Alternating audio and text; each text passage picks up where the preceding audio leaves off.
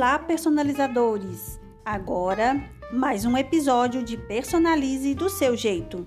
Eu sou Jussiara Valdívia e hoje vamos falar sobre papelaria como profissão.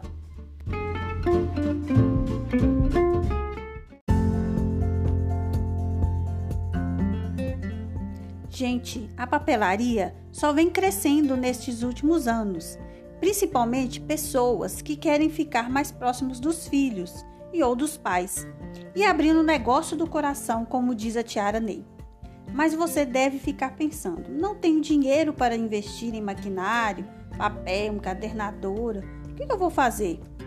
Calma, antes de mais nada, para começar a trabalhar profissionalmente, primeiro você precisa estudar sobre entender o mercado, o seu perfil e o que realmente você quer personalizar.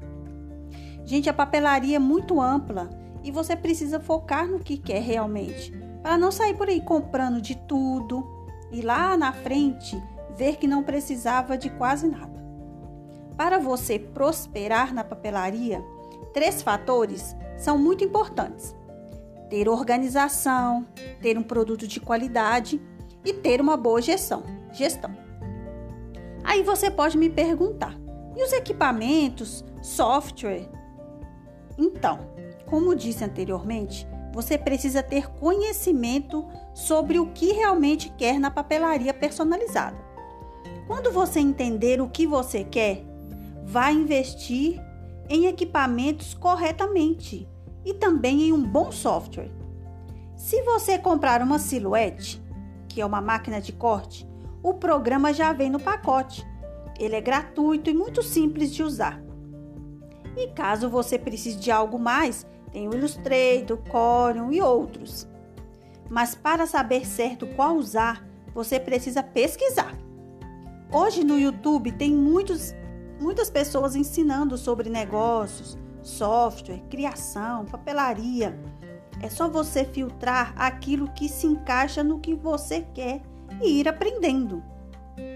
E para finalizar, também é importante saber um pouco sobre finanças, precificação, como se formalizar, como gerir pequenas empresas, comunicação, marketing, redes sociais, para começar com o pé direito. Tudo certinho, ok? Então fica aí a dica. Ah, e lembre sempre o que eu sempre digo, né? Seja original. Nada de fazer cópia de outras pessoas. Também é importante lembrar dos direitos autorais, tá? Então, seja original. Crie o seu, o seu produto, ok? Valeu, personalizadores! Até o próximo episódio!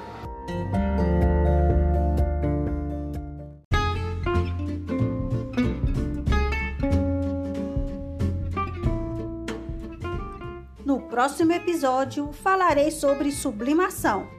Ah, não se esqueça de curtir, comentar, compartilhar com os amigos o meu Instagram, arroba aapersonalize, e a minha fanpage, arroba Tchau, personalizadores! Até o próximo episódio!